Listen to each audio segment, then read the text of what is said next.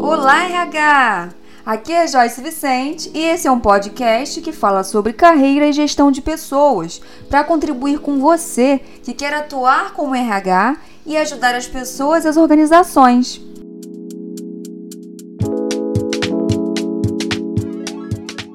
a gestão comportamental é uma maneira de fazer a gestão das pessoas com foco nos perfis comportamentais. Né? Eu falei um pouco sobre a metodologia DISC já para vocês. A metodologia DISC foi criada pelo Malton Maston, né, onde ele identificou quatro estilos de comportamento e definiu a interação desses comportamentos com o ambiente. Né, e por isso se chama DISC, de dominância, influência, estabilidade e conformidade. E a gestão comportamental, ela surgiu em 1950, quando o Maslow e o Herzberg, que são teóricos que trabalharam, estudaram, pesquisaram sobre motivação é, e sobre comportamento humano, é, entenderam um pouco sobre o que fazer com que as pessoas estivessem mais conectadas, desenvolvessem melhor um trabalho em detrimento a outras, né? Então, como eles estudaram as teorias da motivação, surgiu essa vertente da gestão comportamental, que nada mais é do que a gente fazer a gestão das pessoas com foco nos comportamentos individuais. E eu vou explicar um pouco para você como que isso faz a diferença na nossa atuação como RH do futuro, como RH estratégico uma vez que tudo passa pelos comportamentos, né? O que, é mais difícil de desenvolver nas pessoas hoje? As soft skills, né? as competências comportamentais. É, e quando a gente conhece os comportamentos das pessoas, a gente consegue conectar esses comportamentos com a necessidade do cargo, com a necessidade da empresa, e, consequentemente, a gente vai ter uma pessoa mais realizada, mais motivada para fazer o trabalho e, consequentemente, mais resultados, mais produtividade, mais lucro, melhores resultados a empresa vai ter. Tá? Então, a gestão comportamental é essa maneira de fazer a gestão das pessoas com foco nos perfis de comportamento, entendendo exatamente que as pessoas são diferentes, que essa diferença é o que contribui para o todo, é a diversidade, são as características individuais que, quando a gente conhece, enquanto RH, enquanto gestores, enquanto líderes, enquanto donos de organizações, de empresas, a gente consegue lidar melhor com essas pessoas e impulsionar essas pessoas para contribuir mais com a organização, fazer com que essas pessoas se conheçam para elas usarem o máximo do potencial delas. Não é maravilhoso, gente, essa definição? Quem é que não quer trabalhar num lugar onde aconteça essa gestão comportamental, onde você vai entrar no seu trabalho e você vai conseguir usar o seu máximo, né? Você vai poder ser você e vai ter benefícios com isso. Todo mundo, né?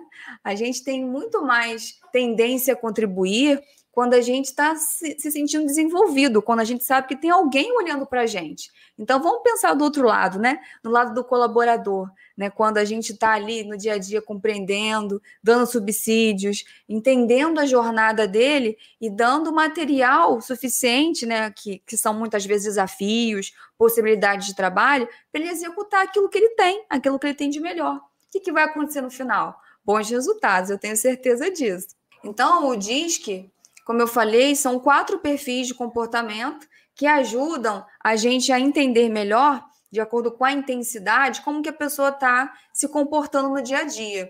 Então, a gente tem pessoas que têm os quatro perfis, na verdade, todos nós temos, mas intensidades diferentes. Então, se eu tenho, por exemplo, é, um analista de RH que trabalha com treinamento e desenvolvimento, e ele tem que ser mais comunicador, porque ele tem que ser mais extrovertido, mais influente, mais expansivo, e ao mesmo tempo ele tem que ter um pouco de planejamento para poder ele ser mais empático, mais calmo, mais tranquilo no dia a dia. Se eu entendo que essa é uma necessidade para o cargo e eu entendo que a pessoa que faz essa função hoje, essa atividade hoje, ela tem um, um trabalho ali um comportamento muito mais voltado para o analítico, eu vou desenvolver esse perfil dela analítico, talvez para ela poder utilizar mais com a parte do, do controle das informações, né? Do, da manutenção e criação do material do treinamento e vou desenvolver a comunicação dela, se ela não tem essa comunicação muito alta, para ela poder conseguir fazer também os treinamentos. Então, a ideia não é que a gente olhe para o que a pessoa não tem, é que a gente olhe para o que a pessoa já tem, para a gente ajudar a pessoa a usar mais isso no dia a dia. Naturalmente, quando a gente usa mais o que a pessoa tem, a gente proporciona para ela o desempenho, né, o desenvolvimento daquilo que ela já tem, ela vai ter mais facilidade de desenvolver aquilo que ela não tem. Tá? A gente tem a, a mania de olhar para aquilo que, não, que a gente não tem. Quando a gente olha para o que a gente tem primeiro, fica muito mais fácil de desenvolver o que a gente não tem, certo? E aí tem a frase do Peter Drucker, que ele diz que o teste de uma empresa não é a genialidade, né? é a capacidade de fazer pessoas comuns atingirem uma performance pouco comum. Olha que, que poderoso isso, né? Parece que hoje em dia eu não chamaria nem de genialidade, eu chamaria de super homens, né? Super mulheres e super homens. Parece que é isso que as empresas buscam hoje. As pessoas que têm todas as competências possíveis, todas as é, formações, todo tipo de experiência possível. E, na verdade, não é, não é isso que é necessário. É necessário que a empresa compreenda o que, que cada um precisa ter, cada cargo precisa ter e o que, que as pessoas já têm. A partir do momento que eu olho para o meu quadro de colaboradores, né, para minha equipe, para as pessoas que estão dentro da empresa e entendo o que, que elas têm no perfil delas, quais são os comportamentos principais, os talentos delas, os diferenciais, e começo a usar isso, eu vou fazer com que a performance dessas pessoas aumentem, porque eu vou estar tá dando ali coragem, motivando, inspirando, estimulando essas pessoas para usar o que elas já têm. E o que, que acontece quando a gente faz isso? A pessoa se sente mais capaz, ela se sente parte ali daquela organização, ela começa a contribuir muito mais. E aí a performance, com certeza, aumenta. Então, o nosso compromisso enquanto RH do futuro, né, enquanto realmente humano, enquanto consultores internos, de parceiros de negócio, é contribuir para que as, as empresas e as pessoas se conheçam cada vez mais, para que elas possam usar essa performance através do, da compreensão dos comportamentos eu quero justamente associar o RHBP, que é um RH, né, uma atuação de RH mais estratégica, para vocês entenderem o quanto que quando um RHBP ou um líder, né, uma empresa começa a usar a gestão comportamental, ela começa a ter mais benefícios, justamente porque ela extrai o melhor das pessoas. A gente tem menos estresse, menos custo, porque a gente começa a colocar a pessoa certa no lugar certo. É eu entender, por exemplo, se nesse exemplo aí do analista de treinamento, se eu tenho uma pessoa analítica nesse papel e eu preciso de uma pessoa extrovertida, uma pessoa comunicadora, ao invés de eu pegar essa pessoa e obrigar ela a se tornar mais comunicadora, eu vou entender na atribuição dela o que, que ela pode fazer mais que vai dar conta do perfil analítico, que vai aproveitar o comportamento analítico dela para que ela se sinta mais empoderada e aos poucos vai entendendo como que isso conecta com a necessidade da extroversão. Né? Ou será que ela tem que trabalhar nessa atividade extrovertida? Eu não posso ter uma outra pessoa fazendo essa atividade? Então a gente começa a pesar e organizar melhor as equipes. Né? Então aquilo de que ah, ninguém serve para esse trabalho, será que ninguém serve? Ou você que não está sabendo entender quem é que serve? Será que é você que não está sabendo compreender o perfil das pessoas, os comportamentos das pessoas, para favorecer o trabalho dela? Né? Então, a gente tem que trazer a responsabilidade um pouquinho para a gente também, enquanto gestores de pessoas. O nosso trabalho tem que ser realmente entender a necessidade do negócio. Eu vou falar disso já quando eu for falar de BP.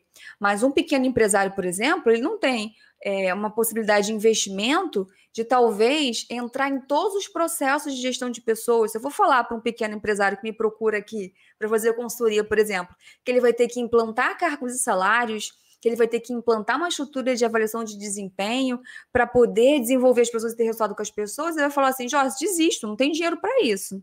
Então, o que, que eu faço com ele?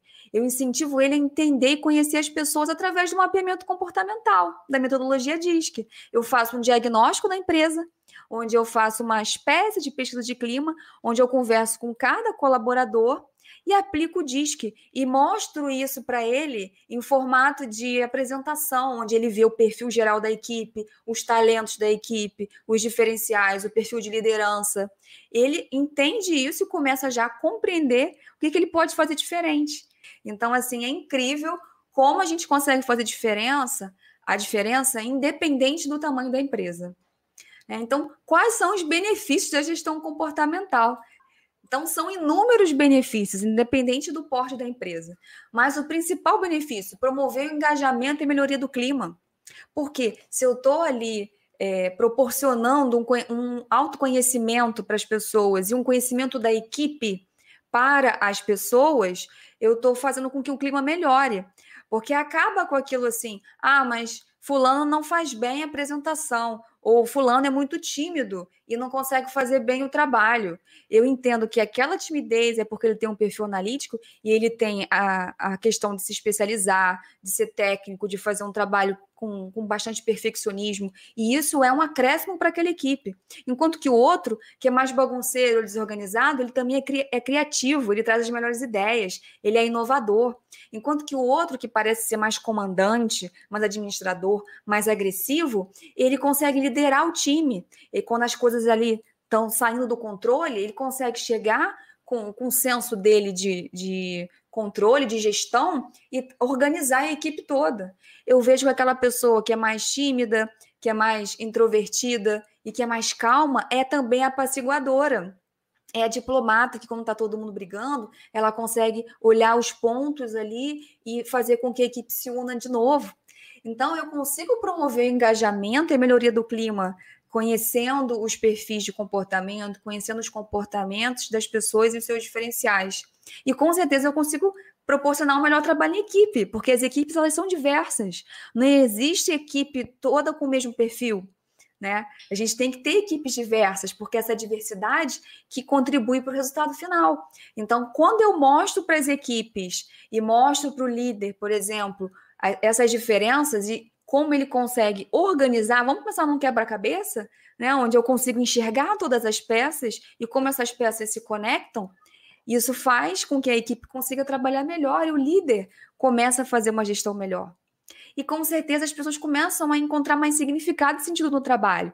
Porque se eu estou trabalhando usando os meus melhores comportamentos, usando o meu potencial, estou tendo espaço para isso, eu começo a me sentir melhor, mais satisfeita, mais engajada. Faz sentido sair de casa, levantar cedo, ou então deixar de fazer uma coisa prazerosa, estar tá, com a minha família, fazer um hobby, para sentar no computador e ficar fazendo meu trabalho o dia todo, porque eu estou fazendo aquilo que é natural em mim, que eu tenho facilidade em fazer, que é um comportamento meu principal.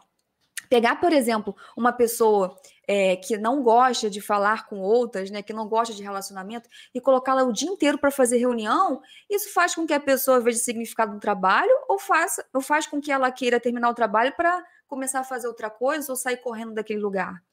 Então, quando eu conheço, por exemplo, que essa pessoa ela não gosta de se expor, ela não gosta de imprevistos, de se posicionar com clientes, eu vou apoiar ela para fazer isso, vou fazer junto, ou vou eh, minimizar né, a quantidade de reuniões que ela tem que fazer ao longo do dia. Ou vou começar a apoiar para ela poder desenvolver esse comportamento, mostrando para ela que ela pode desenvolver esse comportamento. Então, se eu tenho um conhecimento do negócio e um conhecimento das pessoas, eu vou poder mostrar exatamente para cada um o que é que precisa ser desenvolvido para a gente chegar ali no todo. Eu posso ter uma equipe só de introvertidos, por exemplo, de pessoas mais analíticas, e eu preciso vender. Eu tenho atividade de venda. Então, eu vou conversar com essa equipe. Gente, olha só, a gente precisa, em algum momento, desenvolver as atividades de prospecção né? É, eu sei que não é fácil para vocês, também não é fácil para mim, mas como que a gente pode criar aqui um processo organizado para que isso aconteça e não fique ruim para ninguém? Cada um pode fazer um pouquinho. Então, a gente, quando conhece as pessoas e sabe que aquilo é difícil para elas, e a gente conhece a necessidade do negócio, a gente pode começar a desenvolver, a fazer concessões. Né? E isso tudo contribui para a marca empregadora. Isso tudo contribui para reduzir os custos com, a, com rotatividade, com absenteísmo, com as faltas, né? com é, os inúmeros problemas agora emocionais que as pessoas estão passando, muito por conta desse excesso de trabalho, de tarefas que não têm significado, de tarefas que não estão relacionadas com a essência da pessoa. Esse RH do futuro, que eu tanto falo para vocês, ele tem que ser mais humano, mais estratégico, ágil, focado na gestão das pessoas, não é isso? Né? O Dave Urich, que é que foi o criador aí do o pai do, do business partner, ele criou o conceito do, do, da consultoria interna de RH. Ele fala desde 1990 que o RH tem que ser estratégico, consultivo e parceiro. Né? E por que que só agora que a gente está falando tanto de RH do futuro, de RH 4.0, RH 5.0, que a gente está ouvindo mais de forma massificada a necessidade do RH ser estratégico, consultivo e parceiro? Porque durante muitos anos o RH ficou responsável por tarefas operacionais, né? Por fazer só o departamento pessoal, a folha de pagamento, a contratação, a demissão, o recrutamento, né? E não participou do negócio. Então, qual é o papel do RHBP?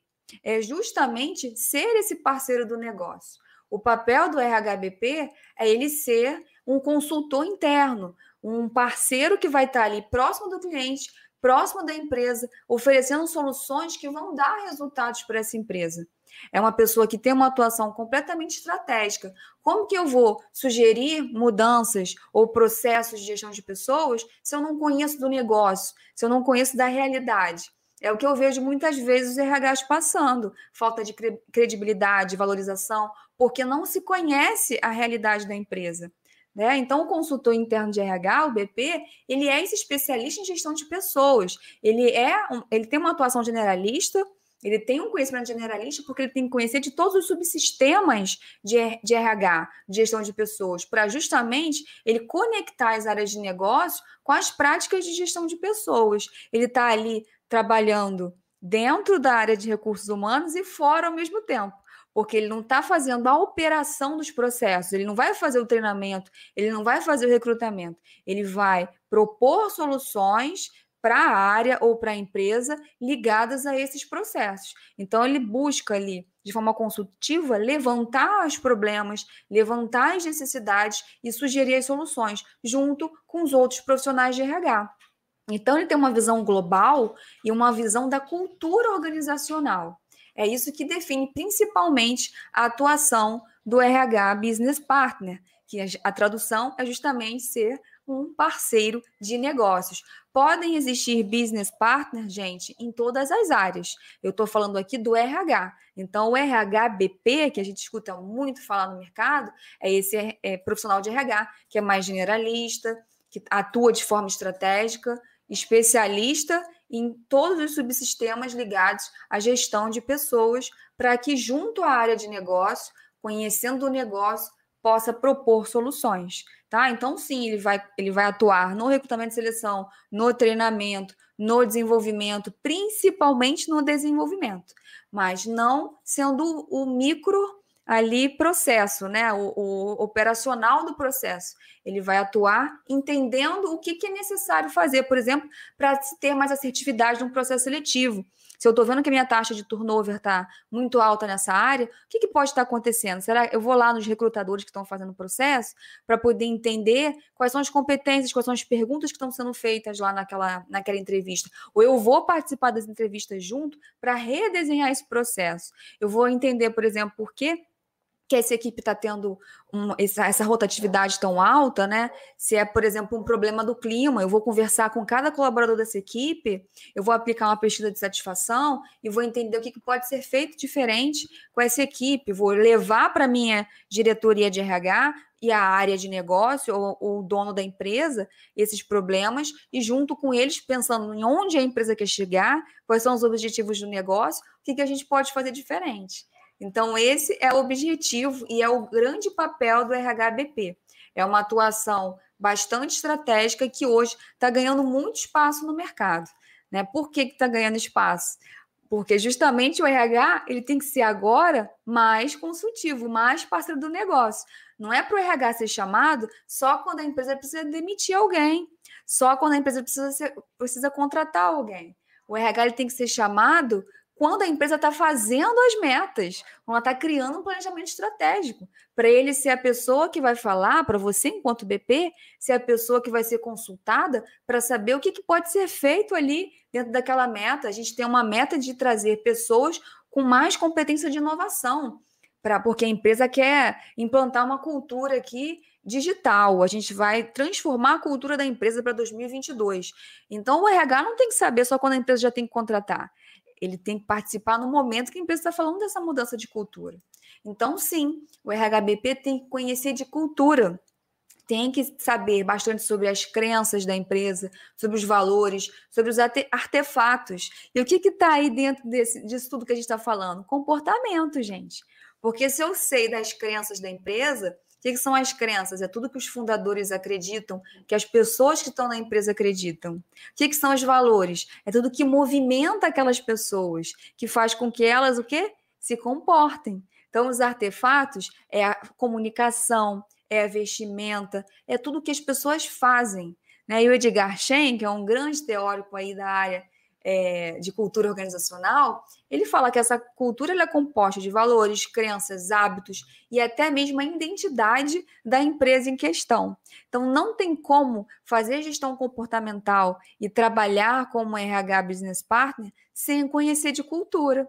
Né? Então, quando eu falo de cultura, eu gosto muito de da metáfora do iceberg para a gente conseguir entender o que está fora, né? A gente está falando de gestão comportamental. Então, o que, que a gente vê das pessoas no dia a dia? Os comportamentos delas. Então, eu vejo aquela pessoa que é mais quieta, aquela pessoa que é mais agressiva, aquela pessoa que é mais extrovertida, que é bem-humorada, que sai falando com todo mundo, aquela que fala mais manso, mais de uma forma mais branda, que é mais organizada, que chega no horário certo. É isso que eu estou vendo, não é? Isso é comportamento. Agora, para a pessoa se comportar desse jeito, dentro dela, tem uma série de coisas acontecendo, ou já aconteceram. Tem as coisas que movimentam ela, que é o propósito, a missão, as coisas que ela acredita, os talentos dela, né? tudo que são princípios para ela, os objetivos que ela tem. Então, para eu trabalhar gestão comportamental, para eu trabalhar cultura organizacional, preste atenção aí na correlação.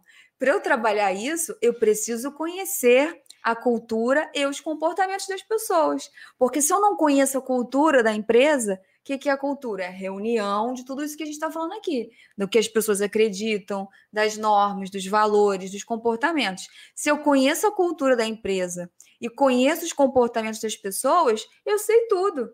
Eu consigo rapidamente explicar o que, que pode ser feito diferente ali. Ah, Joyce, está muito difícil. Vou dar um exemplo. Vou dar um exemplo.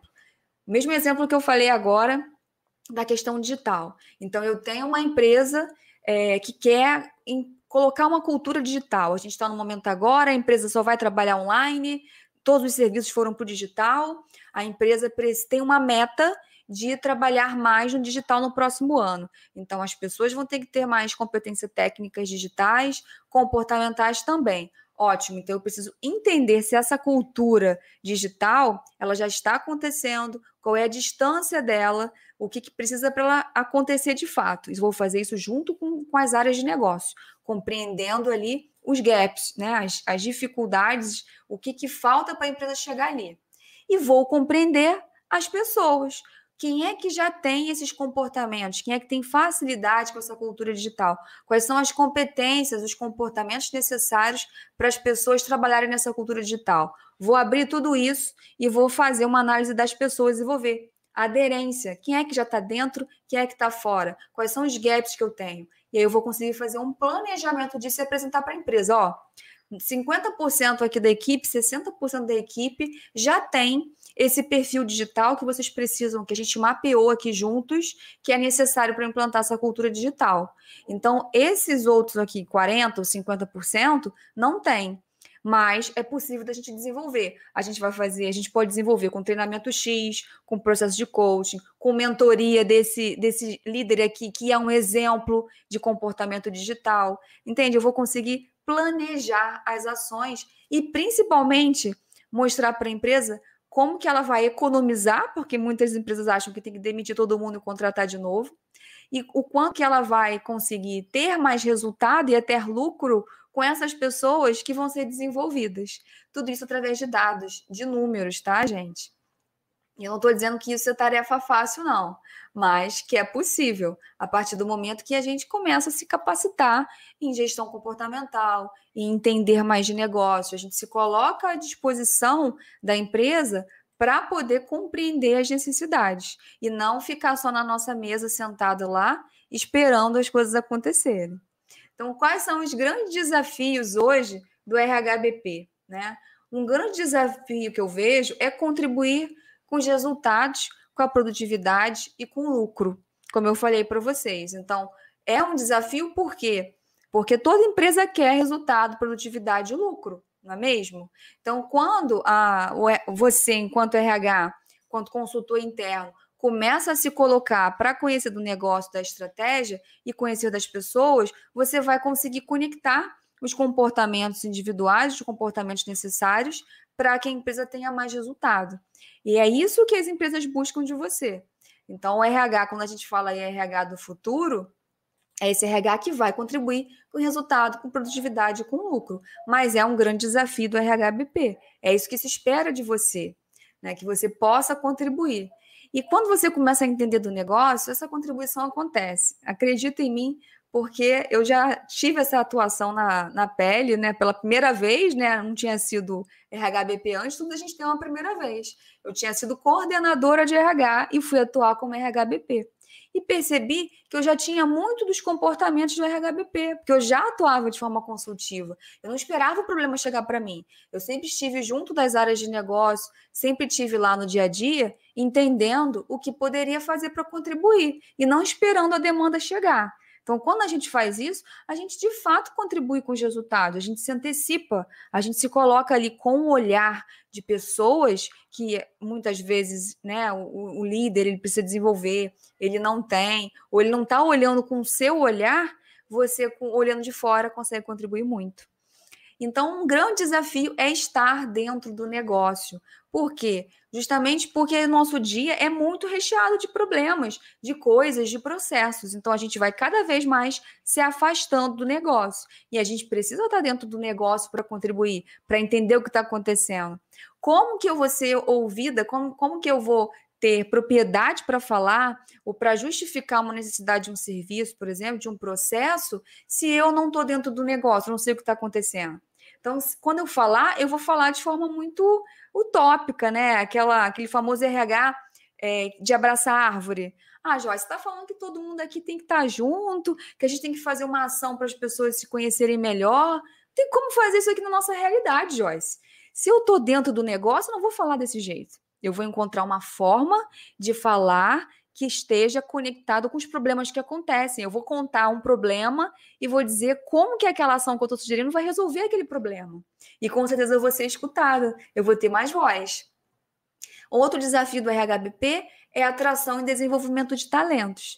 Então, quando é, é, tem, a gente tem essa atuação consultiva, a gente tem o papel também de estar tá atraindo novos talentos, talentos que têm os comportamentos, o perfil que a empresa precisa, e desenvolver os talentos, porque não adianta trazer o talento e deixar ele lá para ele poder deixar de ser um talento, né? Para ir embora, né? Ou, ou, a gente perder o talento para a concorrência. Então, as pessoas elas têm que ter uma boa experiência do momento que ela está sendo é, recrutada até o momento que ela sai da empresa. Então, é atrair e desenvolver talentos. E por que é um grande desafio hoje do RHPP desenvolver talentos e atrair talentos? Por conta da competitividade. A gente está no mercado hoje competitivo. Então, um grande desafio do consultor interno de RH, de qualquer RH hoje, é conseguir atrair as pessoas, a pessoa certa, e reter essa pessoa, desenvolver essa pessoa para que ela fique dentro da empresa e contribua mais com a organização. E para isso, é importante conhecer o negócio para você desenvolver essas competências essenciais para o negócio. Porque trazer um talento, uma pessoa super cara, uma pessoa experiente, uma pessoa que vende super recomendada de outra empresa para dentro da sua empresa e ela não conseguir desenvolver tudo aquilo que está no perfil dela, é você perder um talento, perder dinheiro, perder tempo. Então, é ao contrário do que a gente está falando de resultados, produtividade e lucro, né? Então, esse é um compromisso e um desafio muito grande do consultor interno de negócio. E contribuir com o clima e satisfação também né? Porque quando a gente está tendo essa atuação mais voltada para compreender as necessidades do negócio, a gente está contribuindo também, entendendo melhor as necessidades das pessoas. Concorda? O negócio, a empresa é recheada de pessoas. Então, para trabalhar o, o, clima e a satisfação, é importante entender o que, que essas pessoas precisam, qual a necessidade delas, conectando sempre os valores individuais, as necessidades individuais com os interesses e valores coletivos. Quanto mais eu faço isso, mais eu tenho pessoas engajadas, conectadas, contribuindo. E, claro, aumentar o atendimento ao cliente, a satisfação interna. essa satisfação é do cliente interno, pessoas, e também do cliente externo.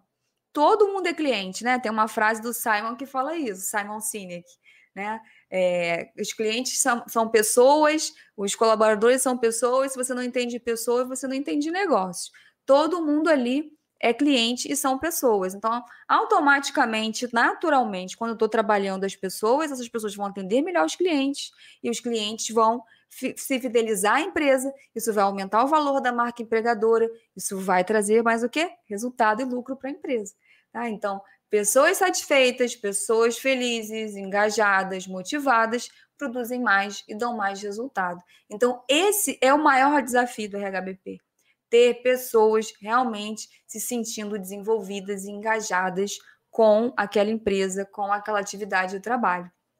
Ah, e por isso que a maioria dos líderes hoje de RH, essa foi uma pesquisa da Gardner, é, temem o desconhecido na transformação digital.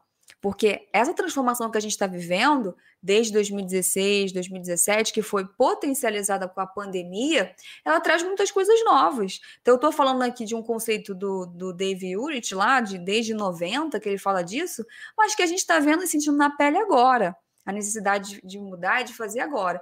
Então, quando eu falo assim, ah, você tem que conhecer do negócio, você tem que conhecer do, do mercado, da economia, para ser um bom consultor interno de RH. E a gente olha para fora, a gente olha para a economia, a gente olha para o mercado, todo dia tem uma coisa nova. Então, isso assusta a gente mesmo, né? Ter coisas novas, desconhecidas, assustam. Então, por isso que muitos líderes de RH hoje temem esse desconhecido, mas isso atrapalha, vamos trocar, né? Isso atrapalha um pouco o planejamento. Então, pessoas que são mais planejadas, por exemplo, têm mais dificuldade de é, se, se recompor quando uma coisa muda do dia para a noite, né? De ter a resiliência e adaptabilidade para fazer diferente. Então, a gente não deve temer o desconhecido. A gente deve ter certeza que a gente não sabe o que acontece amanhã, que tudo é desconhecido as coisas não são previsíveis, né? A gente está num mundo cada vez mais incerto, é, complexo e que a gente tem que se adequar a ele. Então, qual é aí o, o pulo do gato, né? O X da questão? É a gente se conhecer bem. É a gente entender que a área de, de RH que vai levar a empresa para o futuro. É a área de RH e o comportamento de RH, de ser realmente humano, que vai levar a empresa para o futuro. E que, se eu tiver essa disponibilidade de contribuir, me conhecendo, sabendo do meu potencial e da minha possibilidade de contribuição, eu já vou estar tá dando esse passo aí para ser RH do futuro, para ser um, um consultor interno, contribuindo com as pessoas, tá?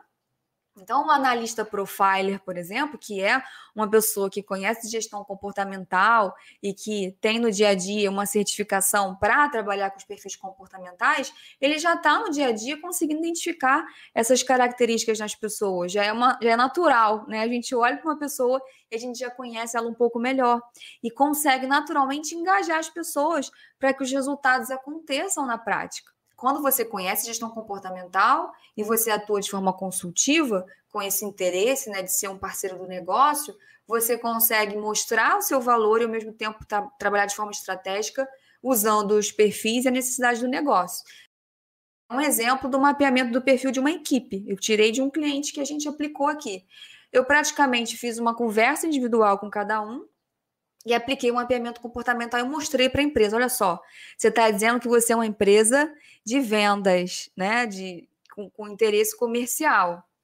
É, a sua equipe está completamente dividida. Você está dizendo que todos, você me disse que todos eram comunicativos, e eu estou mostrando para você que só 23% das pessoas têm o perfil comunicador. As pessoas têm outros perfis que, é, juntos, tem características específicas e que podem estar te ajudando. Como é que está o resultado? O resultado está bom? Ah, não, eu acho que a equipe não está tendo uma performance tão alta, Joyce. Então, pode ser isso. Vamos entender melhor essa equipe? Aí eu vou e abro uma matriz de competências ligadas ao comportamento dessas pessoas. Isso é gestão comportamental. A mesma coisa a gente pode fazer com os tipos de liderança. Então, às vezes, a gente tem um líder que ele é totalmente condescendente, permissivo, que está ali super aberto para fazer o que a equipe quer, numa área, numa atividade de gestão que precisa de mais pulso firme, que precisa ter mais dominância. E aí a gente escuta muito: ah, mas esse, essa pessoa não é líder. Todos podem ser, desde que entendam as suas dificuldades e as necessidades da liderança situacional. Já ouviram falar em liderança situacional? A gestão comportamental, ela requer que você conheça os tipos de liderança também e os comportamentos de cada tipo de liderança, para você saber qual que se adapta melhor naquelas pessoas, naquela situação, naquela área. Não existe um padrão único de liderança, assim como não existe um padrão único de comportamento ideal para uma empresa. O que vai ser ideal vai ser o que vai estar tá de acordo com as necessidades daquele negócio. As mesmas coisas os talentos. Ah, todo mundo tem que ter talento é, motivador, estrategista. Todo mundo, por quê? Por quê? Porque alguém disse que é bom ser assim? É a mesma coisa quando me falam assim, ah, mas todo mundo tem que ter um pouco de comunicação, porque comunicação é fundamental. Ter comunicação é diferente de ter o talento de comunicação, gente. Se você ter muita comunicação, será que é necessário para uma pessoa que vai trabalhar, por exemplo, com software, desenvolvendo aplicativo, a pessoa ser extremamente comunicativa? Não precisa disso. Né? Então a gente começa também a fazer os gestores e a empresa entender que não precisa colocar todo mundo no mesmo saco, no mesmo bolo. E ela começa a entender: ah, fulano aqui tem mais o talento do, do, estrategista, então ele pode trabalhar mais com atividades de planejamento, de controle, já que a pessoa B, ela é mais competitiva, então ela está certa aqui na área de vendas, por isso que ela está com todas as metas. A gente começa a compreender melhor e até valorizar essas pessoas, a falar disso para as pessoas no dia a dia. E quando eu estou fazendo recrutamento e seleção, ou quando eu estou avaliando perfis, eu também posso comparar os perfis e mostrar.